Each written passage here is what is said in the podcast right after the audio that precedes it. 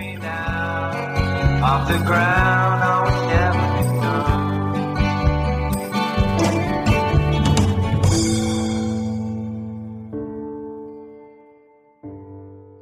Hallo und herzlich willkommen zum Wortkollektiv Podcast. Ich bin Friederike und mir virtuell gegenüber sitzt Svenja. Hallo. Und mir im Real Life gegenüber sitzt heute Hannah Jakobs. Hallo. Sie war schon mal hier bei uns im Podcast und zwar, als wir über ihren Text Schafft die Predigt ab, also zum Thema Hashtag Abkanzeln gesprochen haben. Und heute ist sie wieder da und wir werden ein wenig über InfluencerInnen und äh, ihre Verantwortung und so weiter sprechen. Ich freue mich sehr, dass du hier bist. Ich freue mich, äh, dass du hier bist. Ähm, du warst vor ein paar Wochen bei Jana Highholder im Studio, also im Mediakraftstudio, um mit ihr über Feminismus und, also Feminismus im weitesten Sinne oder über Frauen im weitesten Sinne. Frauen haben ja hoffentlich auch immer was mit Feminismus zu tun. Äh, ja, das wäre zumindest gut, ähm, zu sprechen und hast da so ein bisschen ähm, ja, Einblicke bekommen, wie da gearbeitet wird. Magst du dazu ein bisschen was erzählen? Mhm, also ähm, ich wurde angefragt von äh, einem Redakteur von Mediakraft, so heißt ja äh, die Firma, da weißt du eigentlich mehr zu, ähm, die das Ganze produziert, äh, ob ich nicht Lust hätte, äh, mal zu kommen und mit Jana, ähm, weil Jana ja auch eine starke äh, Frau sei, äh, wurde mir versichert, ähm, mit ihr über Frauen in der Bibel, Feminismus, irgendwie sowas in die Richtung äh, zu sprechen. So ganz klar war mir das vorher ähm, auch nicht. Und ähm, dann war ich da und dann ähm, haben wir uns ähm, ja 40 Minuten, 45 Minuten ähm, darüber unterhalten, wie da so unsere Positionen sind und wie wir verschiedene Bibelstellen in Bezug auf Frauen auslegen und äh, haben gemerkt, dass das äh, sehr unterschiedlich ist. Ja, das Video ist auf äh, dem Jana Glaubt Kanal zu sehen. Mhm. Das ist der äh, YouTube-Kanal, der vom Gap und also somit auch quasi. Das muss, Gap muss man vielleicht nochmal erklären. Ich glaube, so. ich wusste es vorher auch nicht. Also, wie heißt es? Gemeinschaftswerk? Evangelische Publizistik. Publizistik. Oder Pressedienst? Okay. Publizistik ist, glaube ich, richtig. Also das Gap, äh, das Gemeinschaftswerk Evangelische Publizistik. Die machen so Chrismon und evangelisch.de und ähm, Genau, solche Dinge. Also viel. wenn Pfarrer in ARD-Fernsehfilmen vorkommen, haben die, glaube ich, auch ihre Finger im Spiel. Ihre Finger im ja, Spiel. genau. äh, ja, genau. Und das ist äh, quasi der, äh, das Aushängeschild, das Influencer-Aushängeschild der EKD, könnte man sagen, ja. oder? Dieser äh, Channel. Genau, Jana ist da die, äh, der, der, also die Person hinter diesem ähm, Channel, auf den der auch gebrandet ist. Und sie spricht eben mit Gästen öfters über so Themen, mit dir dann eben über Feminismus. Und äh, Wir heißt das Format. Also sie hat ja auch Sachen, Videos, die sie selber macht und bei Wir werden halt Leute eingeladen und Genau, das ist das Studioformat dann, ne? genau, Und mhm. genau, hat sie auch noch ein Vlogformat, glaube ich. Äh, und in eurer Diskussion, das Video kann man wie gesagt auf dem Channel auch sehen, ähm, ist deutlich geworden, dass ihr sehr unterschiedliche Positionen habt, was, was Frauen und Feminismus angeht. Äh, und zwar, vielleicht magst du einmal erklären, was, was ist so, ich will jetzt nicht hier alles so. ist. ähm, also äh, sie hat äh, den Satz eingebracht, äh, dass ähm, der Mann äh, das Haupt der Frau ist, ähm, wie Paulus das mal äh, geschrieben hat, vor 2000 Jahren, muss man ja auch dazu sagen.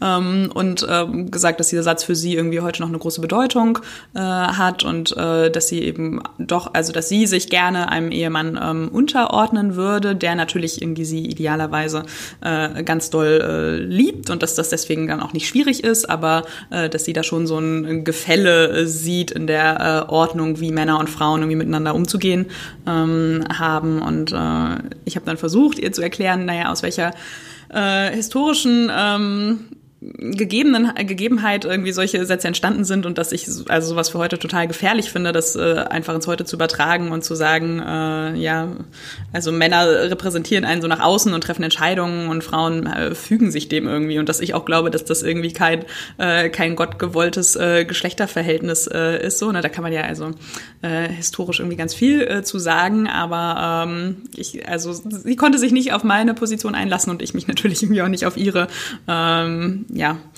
äh, ahistorische. Ähm, Was dann ja ziemlich häufig fällt und äh, was auch von ihr kam, war die Aussage, ja, der, es ist ja in der Bibel auch gefordert, dass der Mann die Frau lieben soll, wie Christus die Gemeinde liebt und dass das ähm, ja ein enormer Anspruch sei und ähm, wenn der Mann einen liebt, äh, so wie Christus die Gemeinde liebt, dann ähm, sei das ja auch nicht problematisch sozusagen, weil der Mann dann ja seine Macht missbraucht und äh, ich merke immer an mir, dass ich, dass, dass mich diese Argumentation so furchtbar wütend macht, weil ich sie so so oft irgendwie schon gehört habe und das dann sozusagen direkt immer so ein, also es wird immer sehr schnell als Argument herbeigegriffen, das ähm, sozusagen rechtfertigen soll, dass das doch schon in Ordnung ist und dass es schon gut ist, wenn man es nur richtig versteht. Ähm, aber die, ich glaube, du hast ähm, neulich auch in einem Live-Talk mal gesagt, dass du dann auch erwidert hast, dass aber ja dieser Anspruch, dass der, der Mann eigentlich dem Anspruch gar nicht gerecht werden kann, weil er ja, er ist ja nicht Christus und ähm, und surprise, äh, surprise.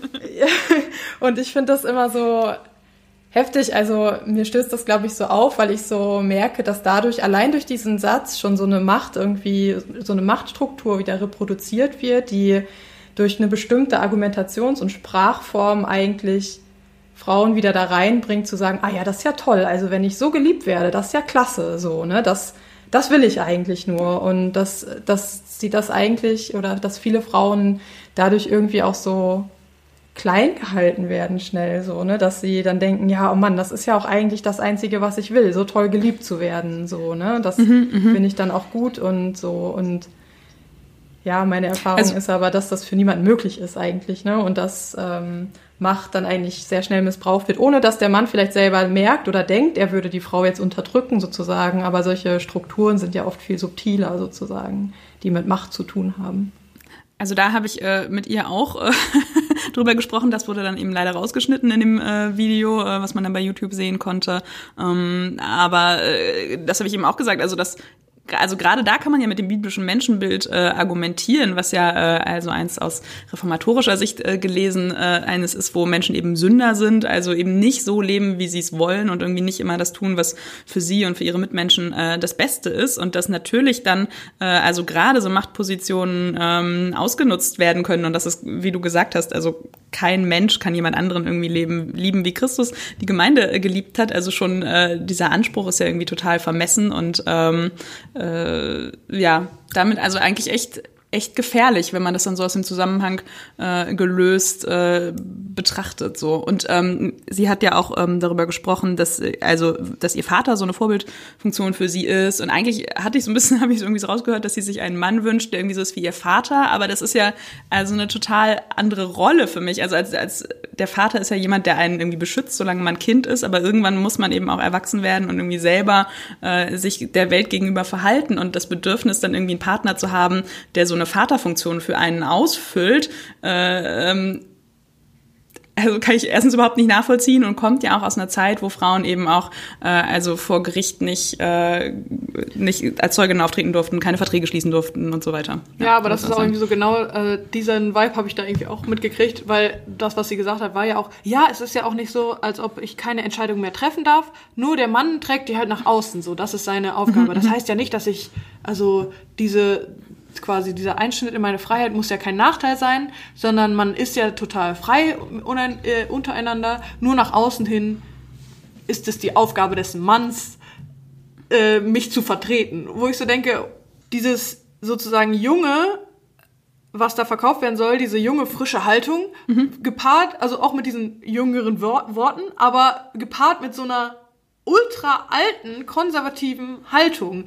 Das finde ich irgendwie so schockierend zu hören, weil es immer so, es waren halt zwei junge Frauen, die miteinander reden, aber äh, und von außen könnte man so denken, oder wenn man halt irgendwie, also, ne, mhm. influenced wird von, von ja, ihr, könnte ja. man halt denken, ja, das ist halt, also so läuft das halt. Ich, es ergibt gar Ja, voll cool, habe ich vorher nicht drüber nachgedacht, aber ich mach's auch so wie Jana. Genau, so, ne? ja. also das finde ich so schockierend, dass das halt auf den offiziellen Kanälen der äh, ähm, EKD halt stattfindet und, und genau, und genau, wir können, also wir sind ja jetzt irgendwie auch schon älter und haben feministische Literatur gelesen und so, wir können das irgendwie jetzt reflektieren äh, und irgendwie auch verstehen. Ich finde, man merkt total, also dass es eigentlich für sie auch noch so ein nur noch so ein Konstrukt ist, an dem sie festhalten will, weil sie es ja eigentlich schon selber unterwandert und sagt so, äh, aber na ja, äh, eigentlich treffe ich ja selber die Entscheidung nur nach außen hin. Also es ist irgendwie was, was man so festhalten will, so eine Struktur, weil die einem vielleicht auch Sicherheit gibt, ohne dass man selber total dahinter steht. So, wenn sie es ernst nehmen würde, würde sie ja auch sagen, ja, nee, da, also ich möchte eigentlich jetzt auch nicht so öffentlich auftreten und YouTube machen und so, sondern mhm. ich halte mich eher zurück. Das ist mehr so die Rolle der Frau, aber das macht sie ja gar nicht. Sie ist ja auch super präsent, so, ne? Das ist eigentlich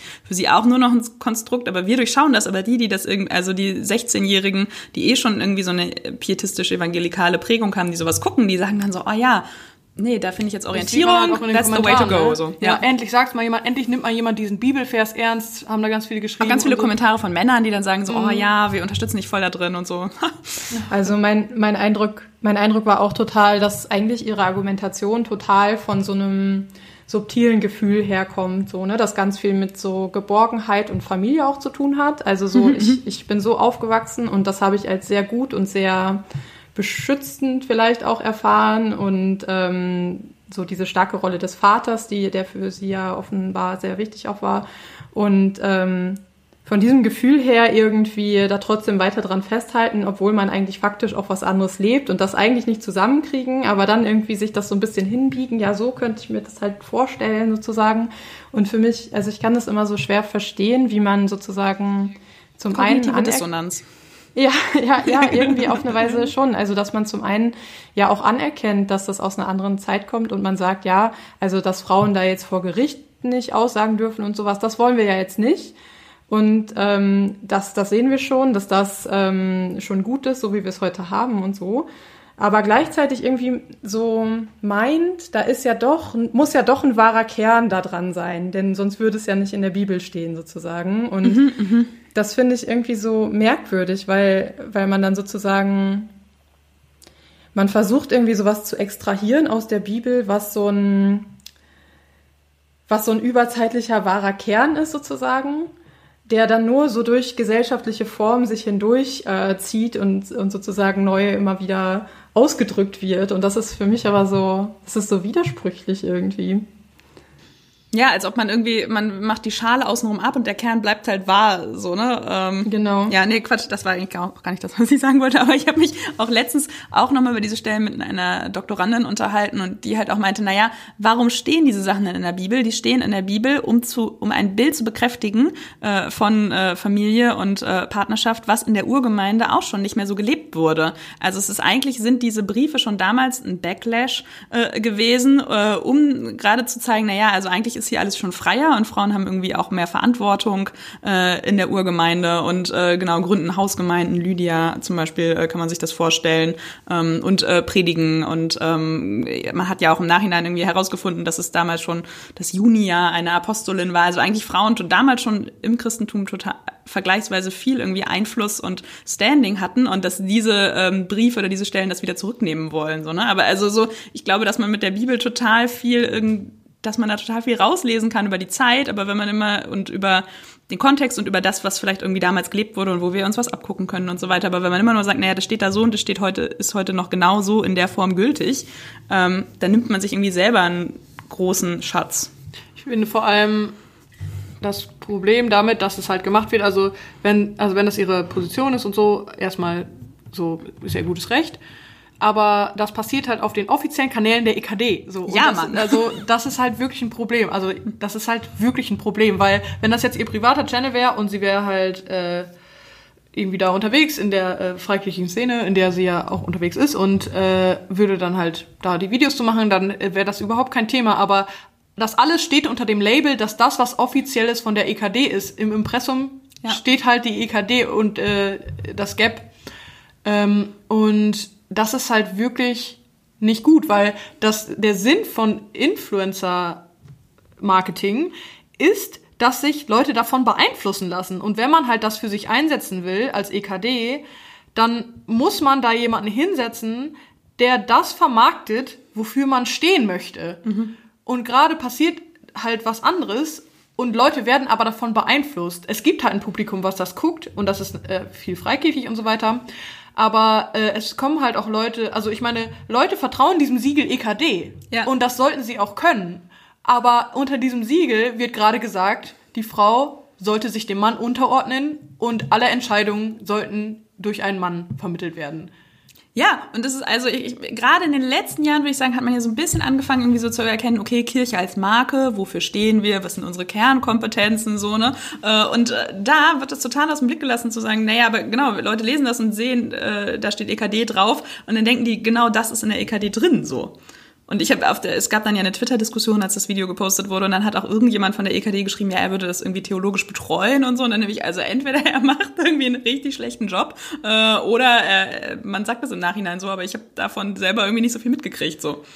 Äh, ein Punkt, ähm, den ich auch noch irgendwie wichtig finde oder der mir da noch so in den Kopf kommt, ist so, dass also ich weiß nicht, für mich ist halt evangelische Kirche steht eigentlich so dafür, dass sie äh, eigentlich keine starken Hierarchien ja aufbauen möchte. Und also das für mhm. mich bei dem Thema Macht auch irgendwie noch wichtig, dass man auch als EKD ja irgendwie, also man hat natürlich irgendwie schon auch auf eine Weise Hierarchien, aber versteht sich eigentlich in seinem evangelischen Sinn ja schon auch vom Priestertum aller Gläubigen her und auch vom, also dass man eben gerade nicht vermittelt durch den Papst zum Beispiel ähm, äh, die Gnade erhält und so weiter und so fort. Und wir, wir sehen ja eigentlich gerade ähm, besonders wieder bei den ähm, ganzen Missbrauchsskandalen auch in der katholischen Kirche, also ohne jetzt damit die katholische Kirche insgesamt jetzt bashen zu wollen, aber äh, mir geht's da nur um den Punkt dieser, dieser Hierarchien, die einfach Machtmissbrauch ähm, immer äh, erleichtern sozusagen. Und genau das habe ich eben dann übertragen auf die Familie eben auch. Und ich finde es dann irgendwie schwierig, wenn man sozusagen im Großen sagt, ja, wir sind,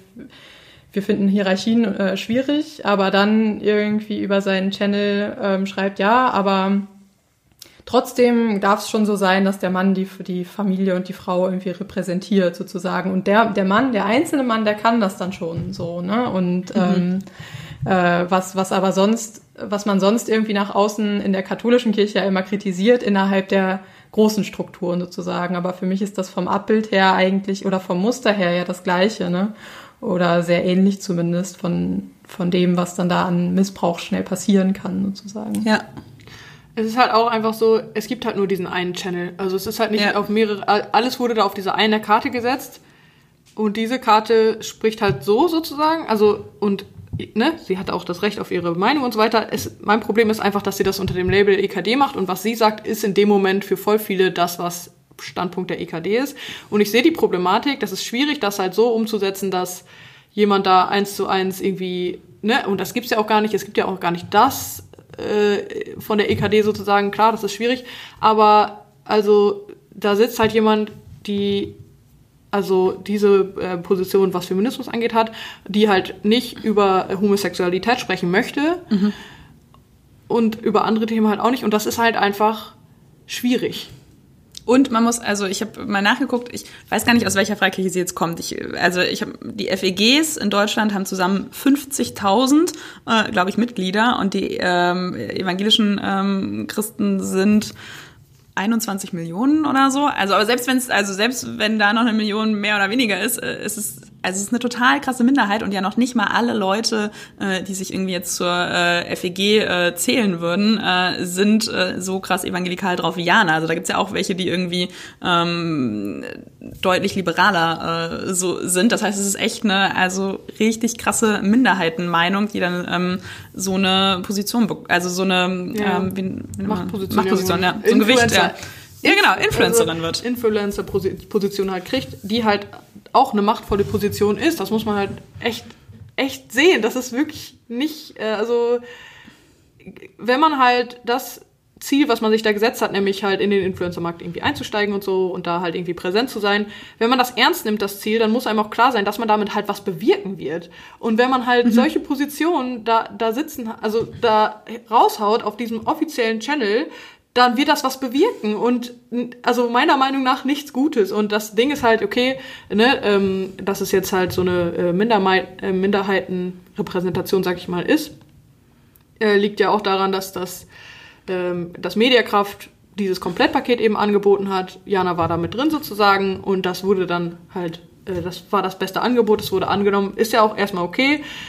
Ich hätte jetzt weiß nicht, schon beim äh, Namen Mediakraft, so wenn man halt irgendwie schon länger irgendwie so auf YouTube unterwegs war, hat man da halt auch ein bisschen was Negatives mitgekriegt. Okay, gut, aber wenn das das beste Angebot war, aber okay, dann also muss man halt irgendwie darauf achten, dass, dass der Content, der da rauskommt, halt nicht so ein Bild vermittelt, weil das hat einen Einfluss auf die Leute, die das guck, äh, gucken. Und also wofür wirbt man da? Nicht, nicht für die EKD.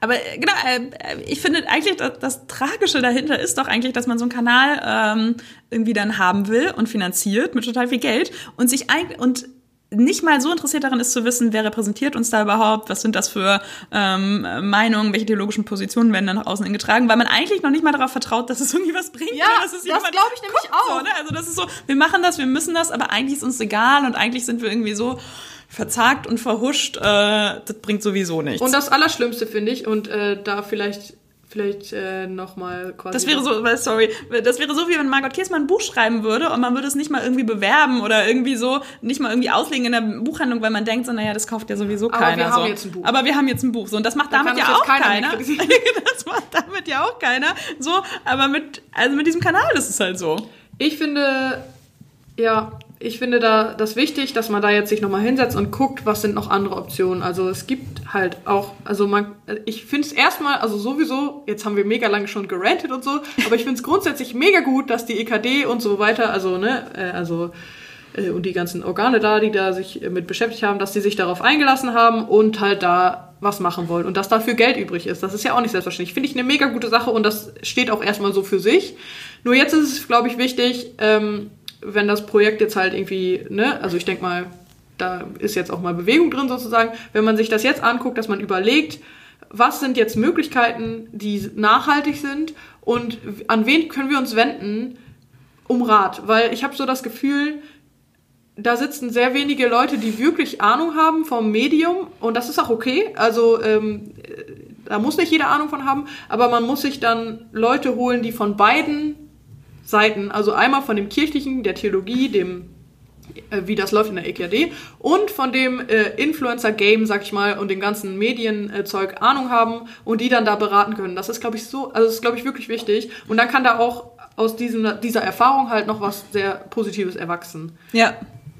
Ja, ich glaube, also mir, mir kam das jetzt insgesamt so total vor, wie so ein, wie das bei der Kirche oder in der Kirche richtig oft passiert, wenn es um junge Leute geht. So man, man ist irgendwie schon bemüht und man möchte schon auch gerne so irgendwie das auf dem, auf dem Schirm haben und im Blick und dann, aber man ist halt eigentlich nicht wirklich drin sozusagen äh, bei den jungen Leuten und dann nimmt man halt irgendjemanden, wo man irgendwie so von außen das Gefühl hat, ja, das könnte doch gut sein und das könnte den jungen Leuten ja auch gefallen oder so. Und ähm, das, aber das, das geht dann ganz oft so nach hinten los oder weil, weil man eigentlich nicht so wirklich mh, die jungen Leute sozusagen wirklich in den Prozess mit einbezieht und, und sich nochmal viel stärker bemüht zu schauen, wer könnte dann da, oder gibt es da auch verschiedene Stimmen, die wir irgendwie einbeziehen könnten, die auch konträr sind oder so, um einfach ein ausdifferenzierteres Bild zu haben. Und anstatt das zu machen, ist irgendwie so ein waberndes Bild davon, was auch dieses Internet ist, mit diesen sozialen Medien und was diese jungen Leute dann da immer für seltsame Videos gucken auf YouTube und mit Bibi und mit so, weiß ich nicht. Ja, das müssen wir auch mal. Die jungen Leute, die gucken das. Das finden wir zwar komisch, aber die wollen sowas so, ne? Ja, genau, Und und das, das finde ist- ich halt so schade. Ich finde, das zeigt eigentlich ein totales Desin eigentlich zeigt es letztlich ein Desinteresse. Also ähm, Ich so, weiß nicht, ob das wirklich Desinteresse ist. Nicht, aber dass man, also dass man sich nicht auf die Welt oder so äh, Ja, aber- einstellen will, nicht ich, ich kann das schon verstehen, weil äh, es gibt halt so viele verschiedene Sparten von solchen Dingen. Ich glaube, es ist gar nicht nötig, dass man, dass jetzt die Leute da, die da sitzen, anfangen halt Influencer zu gucken oder Vlogs oder was weiß ich. Das muss man, glaube ich, gar nicht. Aber man muss halt respektieren, dass es halt ein Unterschied ist, ob man drin ist und sich auskennt sozusagen oder ob man halt draußen steht und äh, das Genau, man muss halt jüngere Leute einbinden, so, aber Das, also genau. an, ich will damit sagen, an der Lebenswirklichkeit junger Leute besteht irgendwie so ein äh, irgendwie kein richtiges Interesse oder keine richtige Bereitschaft, sich darauf einzulassen. So. Ja, oder kein, ja, also ich will halt nicht sagen, dass es Desinteresse ist, weil es ist ja schon so, dass sie Geld in die Hand genommen haben und das halt, äh, aber halt so ein bisschen eine Hilflosigkeit und ein bisschen Ja. nicht wissen, an wen man sich wenden soll. Und dann, also passiert es halt auch öfters, dass dann halt solche Meinungen kommen wie, ja, Leute, dass ihr das alles so blöd findet, das zeigt nur, dass es gut ist, weil YouTuber, äh, die filmen halt so mit minderer Qualität und äh, man versteht das einfach nicht, wenn man über so und so viele Jahre alt ist. Und das ist einfach voll der Quatsch, weil, also ich bin 24, ich bin seit 2009 auf YouTube unterwegs, so, habe das immer voll äh, viel konsumiert und so, habe also mit großem Interesse auch verfolgt, wie sich die Plattform aufgebaut hat. Und auch wenn ich keine 14 bis 16 oder so bin, weiß ich halt, wie, wie das Vlogging-Game funktioniert und habe so ein bisschen Einblick da drin, ähm, habe auch schon ganz bisschen da gearbeitet in dem Bereich und so. Und das ist halt das schlimmste Argument, was man bringen kann, weil gerade so Produktionsqualität von YouTubern halt so hoch ist. Jetzt schweife ich, glaube ich, ein bisschen ab, aber. Nee, äh, aber, ähm, also dieses Argument, dass man sagt, erstens, äh, dass man sagt, ja, dass ihr das alles so blöd findet, das zeigt nur, dass es bei den Jugendlichen gut ankommt, ist halt Quatsch.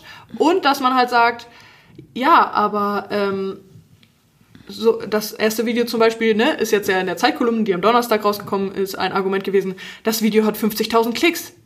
Es ist also gut. Das ist halt auch der größte Quatsch, weil das heißt einfach nur, dass es halt Aufmerksamkeit erregt äh, hat, was schon mal äh, ein Ziel ist, was man hat, wenn man ähm, in dem Game sozusagen drin ist und Content halt raushaut. Aber ob das gut ist oder nicht, das ist halt auf einem ganz anderen Blatt. Und das ist nämlich das Problem. Es, wenn es Aufmerksamkeit erregt und dann ist es nicht gut, dann ist es halt schädlich für die Marke. Also mhm. für die Marke mhm. EKD in dem Fall, aber auch bei anderen Influencern. Logan Paul zum Beispiel, der äh, als ein bisschen extremes Beispiel, der Anfang des Jahres ähm, jemanden gefilmt hat, der sich suizidiert hat. Das hat auch Millionen Klicks innerhalb kürzester Zeit gebracht. Das heißt aber noch lange nicht, dass das guter Content war, sondern das hat halt, also im Gegenteil, selbstverständlich, ähm, war es das nicht und hat auch seinem Image sehr geschadet. So. Ja, und gerade Kirche hat da nochmal eine besonders hohe Verantwortung, weil es geht uns ja auch nicht nur darum, jetzt irgendwas zu verkaufen, sondern ähm, es geht ja irgendwie schon auch noch stärker um auch ethische Standards, um natürlich unsere Botschaft, die wir jetzt nicht als ein Produkt neben anderem empfinden. So, ja, gerade ähm, dann. Ja, da ist halt Klickzahl einfach nicht, zumindest nicht das einzige und ausschlaggebende Argument sozusagen. Und es geht ja, also ich, ähm, Friederike und ich haben uns, glaube ich, kennengelernt auf äh, einer Veranstaltung, äh, wo es um Internetethik ja auch ging, äh, so, ne? Äh, und immer die Frage, also so, oh, das Internet, ja, also wir als Kirche können ja total viel einbringen, was die Ethik angeht und so. Und da muss man sich ja auch mal Gedanken machen, künstliche Intelligenz und so weiter. Und dann hat man so einen Kanal, ähm, äh, den man in Auftrag gibt und bezahlt und macht sich keine Gedanken darüber, mit welcher Ethik äh, man äh, den jetzt irgendwie äh, angeht und betreibt und was da passieren kann. Aber ich, ich glaube, ein Problem ist, oder würde ich äh, sagen, dass ähm, äh, meinem, so wie ich das wahrnehme, sitzen halt überall in Entscheidungspositionen halt Pfarrerinnen und Pfarrer. Gut, wir werden das ja auch mal, oder wir sind jetzt zumindest auch alles Theologinnen ähm, äh, hier, aber äh, das sind halt nicht die, die unbedingt Ahnung haben, wie man irgendwie äh, solche Sachen aufzieht und äh, wie man da vorgeht. Und trotzdem, aber immer wenn Stellen, interessante Stellen ausgeschrieben werden, muss man dafür irgendwie immer ordiniert sein. Äh, so, anstatt mal einzugestehen, wir wissen halt auch nicht alles durch diese Ordination und durch unser Theologiestudium. Wir stellen einfach mal irgendwie nochmal ähm, schmeißen die Hälfte der Pfarrerinnen raus und stellen irgendwie Kommunikationswissenschaftlerinnen ein oder irgendwie Leute, die davon Ahnung haben. So. Das wird ähm. das Zitat auf Instagram. Die schmeißen einfach die Hälfte der Pfarrerinnen raus. Ja, aber also so, wenn es uns um Kommunikation des Evangeliums geht, dann äh, ja, Evangelium, da haben wir irgendwie ganz viele Leute, die das äh, studiert haben und die da irgendwie einigermaßen sprachfähig sind oder sein sollten, genau. Aber was ist mit Kommunikation so? Also äh, wann setzen wir darauf mal einen Fokus? Ja. Finde ich voll den guten Punkt, weil äh, ich meine, wir stehen halt auch vor einem Pfarrerinnenmangel in Zukunft und dann muss man sich ja irgendwie auch fragen, wo, wo können wir uns zweite Standbeine irgendwie hinsetzen oder wie? Und Kommunikationswissenschaftlerin, warum nicht? So könnte ich mir irgendwie ganz gut vorstellen.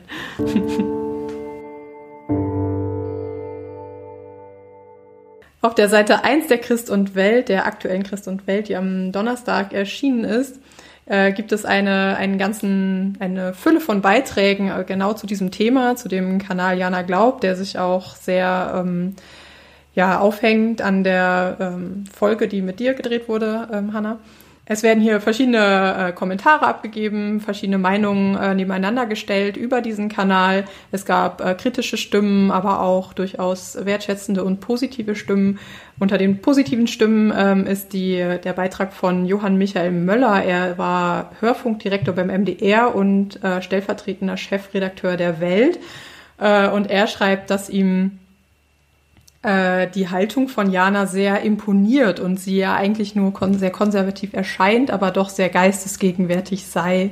Äh, was denkst du dazu, Hannah? Äh, ja, äh, da will ich auch erstmal äh, kurz äh, sprachlos. Äh, ich finde es einfach super witzig und ironisch, äh, wenn ausgerechnet irgendwie ältere, pensionierte Männer, äh, also Frauen in einem, äh, junge Frauen in einem super konservativen, äh, destruktiven Frauenbild äh, irgendwie ähm, bestärken. Ähm, aber äh, er sagt, äh, also ich kann an Sachen anknüpfen, die er sagt, aber ich würde halt äh, andere Schlüsse daraus ziehen als er. Also er sagt ähm, zum Beispiel auch, ähm, für mich verkörpert diese Frau eine Generation, die Fragen stellt, aber von den Amtskirchen keine Antworten mehr bekommt. Ähm, so, äh, ja, äh, kann, also sehe ich auch so, dass es irgendwie vielleicht in meiner Generation oder Leuten, die irgendwie auch noch jünger äh, sind als ich, ähm, ich finde Orientierungslosigkeit ist so ein blödes Wort, aber dass irgendwie schon Fragen sind, wie, wie kann man irgendwie gut leben, wie kriegen wir das hin irgendwie mit äh, Arbeit und äh, Familie und Freizeit und ähm, genau, wie gelingt unser Leben? Gibt es irgendwie vielleicht noch mehr, als wir äh, whatever? Ähm, und dass die Kirche da ähm, oft für viele irgendwie keine Stelle ist, wo sie irgendwie Antworten äh, suchen. Ähm, aber dann ist ja nicht der Umkehrschluss zu sagen, ja, und Jana hat jetzt die Antwort gef gefunden äh, und wir sollten einfach alle das so machen, so denken wie Jana, äh, so ähm, zurück irgendwie, also so, so, so eine reaktionäre äh, Haltung irgendwie einzunehmen, sondern dann überlegen, ja, okay, wie können wir denn mit jungen Menschen irgendwie äh, in Dialog treten, was brauchen die, was wünschen die sich von Kirche, also da irgendwie auch viel nutzerorientierter ähm, vorgehen. Ja, daraus äh, klingt so ein bisschen heraus, dass äh, die, die Amtskirche sozusagen, die soll endlich wieder klare Antworten finden, damit, ähm, damit sich die arme junge Generation wieder orientieren kann sozusagen. Und da sollen wir doch ein festes Leitbild irgendwie den mal zur Seite stellen. Und eins davon könnte ja sein, dass Frauen sich ihren Männern unterordnen sozusagen. Also so klingt oh, das. Genau, wir machen einfach, so ein die Amtskirche macht wieder das gleiche wie in den 50ern, so genau. wo dann die Frauen, die äh, unehelich schwanger wurden, dann aus der Kirche ausgeschlossen ja, wurden oder so. Äh, ich empfinde das einfach als so ein komplettes Missverständnis unserer, von unserer Situation, weil ja, genau wie du es halt gesagt hast, Hannah, es ist irgendwie schon eine Art Orientierungslosigkeit, aber die ja gerade daher rührt, dass man sieht, ähm, diese, diese festgefahrenen Antworten und dieses so ist es richtig und nicht anders, das funktioniert nicht mehr. Und dass man jetzt halt davor steht, ja, wie kann ich denn in dieser Pluralität von Lebensentwürfen und von ähm, äh, von Ideologien, von äh, dieser Komplexität der Welt, wie kann ich denn trotzdem irgendwie meinen Weg dadurch finden. Aber die Antwort darauf wird nicht gegeben, indem ich irgendwie wieder das Alte ausgrabe und sage, ja, hier, so ist richtig, nimm das mal, das kann dich orientieren, so, ne? Und also das, das erlebe ich irgendwie häufig, gerade in einer älteren Generation, dass man irgendwie dieses Wort Orientierung geben oder auch Orientierungslosigkeit so missversteht und dann irgendwie so denkt, ja, die brauchen nur wieder gute und, und tragfähige Antworten, so, ne? Aber genau das ist ja das Problem, dass man, dass es so schwer fällt, das als tragfähig zu empfinden, weil man irgendwie sieht, ja, man kann es ja auch ganz anders machen und warum sollte das eine jetzt richtig sein und das andere nicht?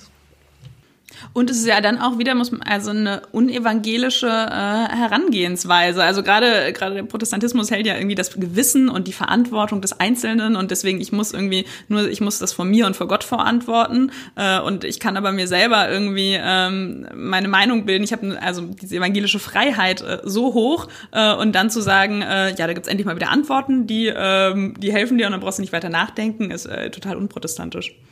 Ich finde, es sind halt einfach so typische Muster, die so oft oder Argumentationsmuster, die halt immer wieder kommen und die aber vor allem oft auch von äh, Männern kommen. Also wie in diesem Fall jetzt auch so dieses, also der äh, besagte Herr schreibt in seinem Beitrag eben auch, dass ja doch Frauen in der Bibel, die haben doch immer die viel, viel stärkere Rolle und die sind ja die Agierenden, aber die Männer hätten halt nur die Repräsentation, also das sei ja eigentlich überhaupt nicht wichtig und klasse, die Frauen, ne, die machen doch, die reißen es doch eigentlich so, ne? Jeder Mann hat eine starke Frau im Rücken, so, ne? Die, die man dann irgendwie in seinem Dankeswort ähm, bei der äh, bei seiner Dankesrede oder so dann auch noch erwähnt, sozusagen, ohne die es ja nicht möglich gewesen wäre, wenn die einem nicht den Rücken freigehalten hätte, so ungefähr, ne? Also das ist halt irgendwie so, also das, was ich da so direkt wieder dran anknüpfe oder damit assoziiere.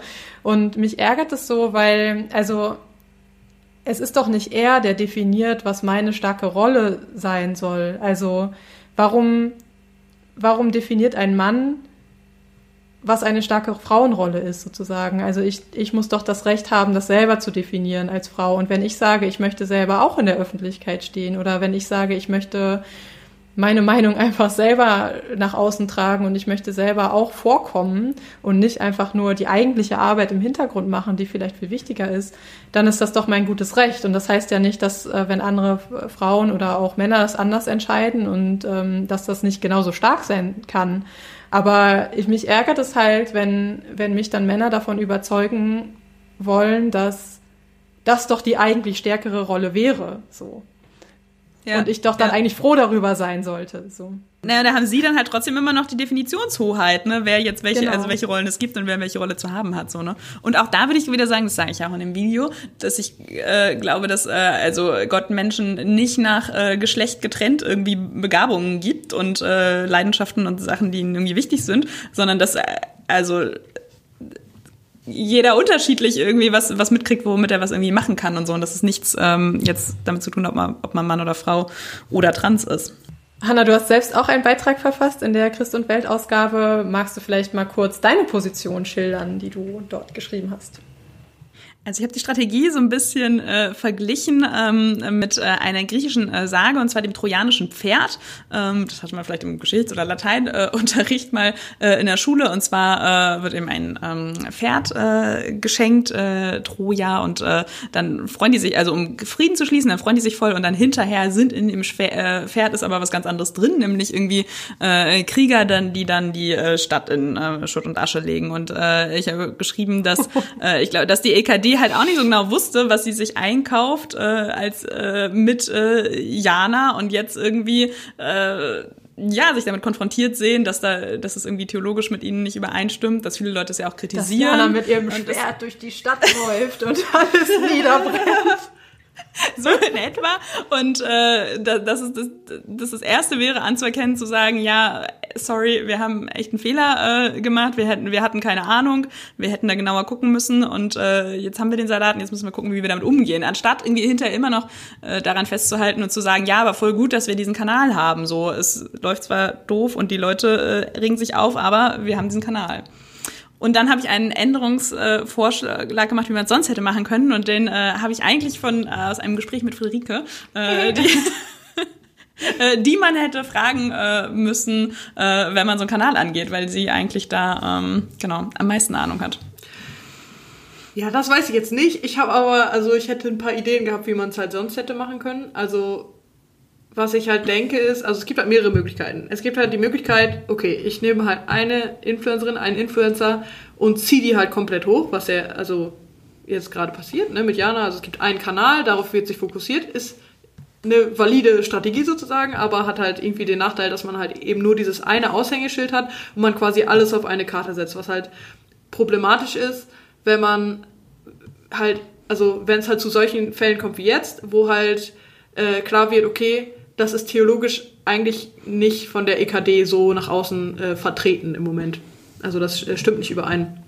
Dann könnte man halt hingehen, wie jedes andere große Unternehmen und sagen, okay, wir möchten äh, etwas bewerben und das ist äh, im Fall der EKD entweder die EKD an sich, also Landeskirchen, oder der Glaube, oder, also, oder man setzt sich halt irgendein Ziel sozusagen, ich will die ähm, Taufraten erhöhen oder was auch immer. Und äh, das ist halt eben das Ziel. Und dann geht man hin und sucht sich Influencer, die es schon gibt, die erstmal jetzt nichts mit äh, Kirche zu tun haben, äh, und macht Verträge mit denen, dass sie einen bewerben. Das ist ja, also das ist das, was zum Beispiel ja die Telekom macht, äh, mit Influencern wie Felix von der Laden, die dann halt ähm, ja, Videos und so weiter zum Thema Telekom irgendwie machen oder gesponsert werden von der Telekom und deshalb den Markennamen erwähnen und so und deshalb ein positives Image von der Telekom irgendwie hochgepusht wird. Äh, das hätte man machen können. Das ist irgendwie der klassische Weg, wie Unternehmen das machen. Also Unternehmen haben eigentlich keine eigenen Influencer, sag ich mal. Also es gibt jetzt nicht den Telekom-Influencer, sondern Coca-Cola-Influencer. Genau, sondern auch Coke TV zum Beispiel ähm, war ein Projekt von Coca-Cola, wo die halt Influencer sich eingekauft haben, die das moderiert haben. Und diese Influencer ziehen dann halt ihre Zielgruppen oder ihre äh, Zuschauerschaft äh, auf die Themen, die sie da bewerben. Und so verdienen Influencer ja auch ihr Geld, unter anderem. Äh, oder eine möglich andere Möglichkeit wäre gewesen, dass man halt sagt, okay, wir haben Interesse daran, in diesen Bereich einzusteigen, aber wir haben halt noch keine Influencer da sozusagen und wir und fühlen uns jetzt auch nicht wohl dabei, äh, Leuten so viel Geld zu bezahlen, äh, weil wir uns auch da nicht so richtig auskennen, ist ja auch okay. Äh, dann hätte man halt überlegen können, ja, wir schauen einfach mal, was gibt's schon, wo gibt's Content Creator im Bereich ähm, Kirche und wenn man da keine gefunden hätte, was man hätte tun können, äh, dann hätte man sagen können, okay, wir, wir bauen uns irgendwie eine Infrastruktur auf. Das heißt, wir, wir machen so Workshops oder halt irgendwas, wo wir halt Leute hinkriegen, die halt grundsätzliches Interesse daran haben, Content zu kreieren und die auch eine grundsätzlich positive Einstellung zu Kirche und EKD haben und die da halt auch zu Hause sind.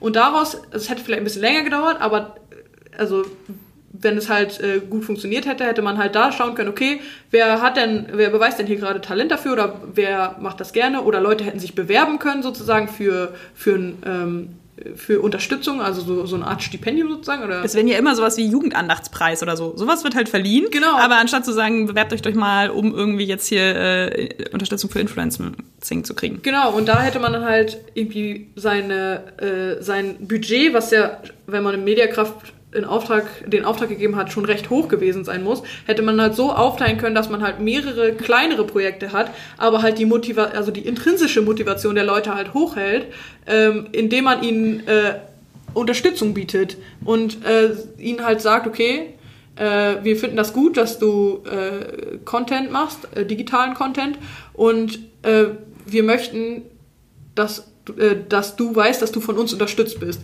Was halt auch zu einem positiven Image irgendwie der Kirche dann in dem Fall beigetragen hätte und halt zu einem positiven, aber lockeren Verhältnis des Influencers zu der EKD. Mhm. Weil jetzt ist es halt so, im Impre Impressum steht die EKD. Mhm. Und das ist halt auch ein Problem. Ja. Aber hätte man jetzt gesagt, okay, Jana wäre einfach eine von vielen gewesen, die sich da beworben hätte und halt Unterstützung bekommen hätte, welche Art auch immer.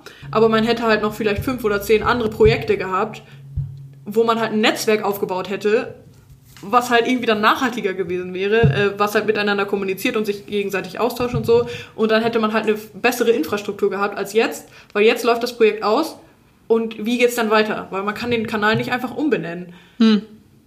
Das heißt, das ganze Werbegeld, die, die haben ja auch stark beworben, ähm, den Kanal. Ähm, also im Gegensatz zu dem, was zum Beispiel im äh, Zeitbeitrag von, schreibt. Mhm. genau, was von Erik Flügge steht, ist da eine ziemlich, meiner Meinung nach, ziemlich effiziente Werbestrategie hinter gewesen. Also Mediakraft, das können sie halt mega gut. Also äh, die haben halt immer ähm, also geretargetet, wenn ich halt einmal Nujana eingegeben habe oder so, habe ich nur noch Werbung davon gekriegt. Also das haben die schon intelligent gemacht und äh, das Werbebudget hätte man dann halt ja irgendwie verteilen können. Aber ich weiß halt auch nicht, ob das eine realistische also ob das realistisch umsetzbar wäre, es, es wäre halt was, was ich mir in einer optimalen Situation hätte gut vorstellen können. Also mhm. das wäre meine äh, favorisierte Art und Weise gewesen, das anzugehen. Weil das halt nachhaltiger wäre, ne? Man hätte halt ein bisschen mehr Zeit verwendet, aber man hätte halt ein besseres Fundament, aus dem halt Leute hervorsprießen können. Dann hätte man halt ein Netzwerk gehabt und nicht einfach nur ein, ein Channel so. Ja, ja. Ja, vielleicht EKD könnte das ja doch noch machen. Wie wäre es? Wortkorrektiv ist da auch so ein ganz cooles Projekt, das kann man auch unterstützen. Ja, äh, damit beenden wir jetzt das Gespräch. Es gäbe sicherlich auch noch tausend Dinge zu sagen. Ähm, wir haben uns über vieles aufgeregt. Wir wollen gerne nochmal dazu sagen, also das alles, was wir jetzt gesagt haben, geht überhaupt gar nicht ähm, gegen Jana persönlich in irgendeiner Weise. Auch was sie für eine Position hat, das ähm, soll auch gerne respektiert bleiben. Das ähm, ja, es ist halt eher eine Kritik an der äh, grundsätzlichen Strategie oder Nicht-Strategie der EKD ähm, und das hängt sich jetzt leider so ein bisschen an Jana auf. Ähm, wir haben auch das Gefühl, sie wird da ein bisschen auch ins offene Messer ja geschickt. Also sie ist jetzt sozusagen die Projektionsfläche auch dieser ganzen Kritik. Ähm, aber wir wollen auf keinen Fall, dass ähm, das jetzt persönlich so an sie geht. Das wollen wir jetzt am Ende nur noch mal sagen. Äh, ja, Hanna, vielen Dank, dass du wieder bei uns zu Gast warst im Wortkollektiv. Ähm, es ist immer schön mit euch. ja, ist auch immer sehr schön mit dir.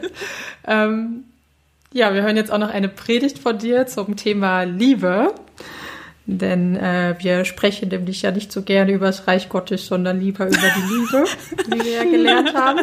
Wir postmodernen Frauen ohne ethischen, moralischen Kompass. Postmodernen Frauen. Im besseren Sozialverein. Ähm,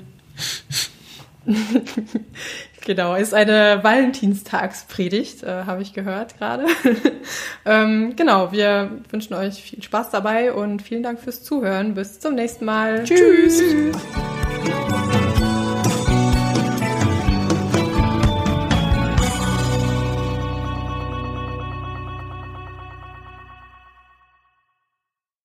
Es gibt Liebesgeschichten, die beginnen in der Straßenbahn. Es gibt Liebesgeschichten, die in einer Eckkneipe anfangen. Auf Mallorca, in der Bibliothek, in der Kirche. Auf der Party bei gemeinsamen Bekannten. Geschichten von Freundschaft, die mit einem geteilten Tütchen Ahoi-Brause beginnen. Oder damit, Schweres im Leben miteinander zu teilen. Es gibt Liebesgeschichten, die man beendet. Einvernehmlich oder im Streit. Und solche, wo die Liebe bleibt, auch wenn einer stirbt. Es gibt die große Liebe im Roman und auf der Leinwand. Romeo und Julia, Bonnie und Clyde, Eloise und Abelard, Michelle und Barack Obama, Elsa und Anna. Freunde, die sich durchs Leben tragen, unerschütterliche Elternliebe. Und es gibt diese eine Liebesgeschichte, die beginnt im Himmel. Gott und ich. Gott macht mich, so wie er sich ausgedacht hat, dass ich sein soll. Gott macht schön, innen schön und außen schön. Er macht geduldig, warmherzig, lustig klug und fantasievoll. Gott macht strahlend den Geist, die Seele und den Körper, in dem wir durch dieses Leben gehen. Und Gott macht uns die Augen auf. Du hast uns doch im Leben so viel Schönheit gezeigt, sagt der Psalm. Dabei ist es oft am schwersten zu erkennen, damit bin ich gemeint. Die eigene Schönheit übersehen wir viel schneller als die Menschen, die wir lieben. Gott zeigt uns unsere eigene Schönheit und er zeigt uns die Schönheit und Würde anderer Menschen. Durch seine Brille sehen wir einen anderen Menschen so, wie Gott ihn sich ausgedacht hat. Mit allem, was ihn oder sie ausmacht. Die Sammelleidenschaft, der Leberfleck auf dem Schulterblatt. Vor Lachen mit der Hand auf den Tisch klopfen. Kalte Füße im Winter. Ein gutes Gedächtnis für Schlager und ein schlechtes für Postleitzahlen. Und wenn wir einen Menschen lieben, als Ehepartner, Freundin, Bruder, Mutter, Vater, Kind, als Nächsten, wie die Bibel sagt, dann lässt Gott uns diesen Menschen durch seine Augen sehen. Ein geschenkter Blick, gütiger und geduldiger, als unsere Augen es könnten, die so oft alltagsmüde sind. Genervt rollen, skeptisch die linke Augenbraue hochziehen. Ein gnadenverhangener Blick. Ich nehme dich aus Gottes Hand und will dich mit seinen Augen sehen. Mit diesem Versprechen kamen Paare vor sehr langer Zeit zum heiligen Valentin und baten um Segen für ihre Liebe, ihr gemeinsames Leben und dieses heilige Versprechen. Und er segnete sie heimlich. Vor allem die Soldaten durfte er nicht trauen, denn sie sollten in den Krieg ziehen. Und welcher frisch Verliebte will fürs Vaterland sterben? Valentin wusste, dass Menschen Liebe und Segen brauchen, um zu wachsen und zu blühen. Von Gott gesehen und behütet. Sein Wort über meinem Leben. Ja. Zu ihrem Ja zueinander schenkte der heilige Valentin den Paaren Blumen aus seinem Garten. Ein blumiger Bischof mit Herz, der dafür seinen Kopf lassen musste. Heute denken wir an ihn und seinen liebenden Widerstand gegen eine gewaltige Großmacht, die das Heiraten verbieten wollte. Wir feiern die Liebe, diese große Kraft, die tief froh macht und heil macht, uns Trost und Ansporn sein kann. Liebe, die befreit und Mut zum Leben macht. Die Liebe ist so groß, dass wir darin ruhig klein sein können. Müde auch, in die Jahre gekommen. Liebe, die von uns keine Perfektion verlangt, sondern uns sein lässt. Die meisten Lieben gelingen halb man ist meistens nur ein halb guter Partner, eine halb gute Lehrerin, ein halb glücklicher Mensch. Und das ist schon ganz schön viel. Als ich im Teenageralter war, führte mein Schulweg an einer Bank vorbei, auf der oft ein altes Paar saß. Er war groß und am Stock, sie klein und weißhaarig. Herr Müller und Frau Müller-Dierdorf, die von allen Müller-Brockdorf genannt wurde, weil sie früher gegen das Atomkraftwerk Brockdorf demonstriert hatte. Sie saßen nebeneinander und guckten in dieselbe Richtung. Und wenn sie gingen, ganz langsam, dann stützte sie ihn. Ich schwärmte damals für Robbie Williams und den Film Titanic. Große Leinwand, großes Drama. Die lebenssatte Beziehung eines älteren Paares interessierte mich nur so mittel.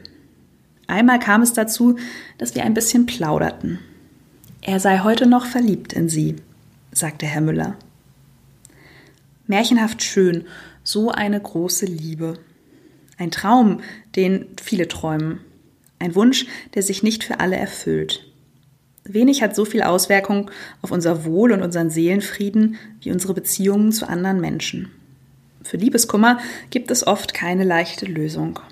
Auch ein halber Becher Eis hilft oft nicht. Ich spreche aus Erfahrung. Und trotzdem, auch unsere Sehnsucht, unser Vermissen sind aufgehoben. Bei dem, der uns ins Leben geliebt hat. Bei Gott. Unsere Freude und unser Scheitern. Das Hoffen, der Kummer, was wir erträumen und uns wünschen. Die Dankbarkeit für das große Glück und die kleinen Glücksmomente. Sie sind geborgen bei ihm in der einen großen Liebesgeschichte. Wir aber sind nichts ohne dich. Kein Herz, kein Himmel, keine Erde sind ohne dich denkbar. Wir glauben an dich, loben und lieben dich. Wir kommen von dir und gehen zu dir. Der Himmel ist in uns durch deine Gnade. Amen.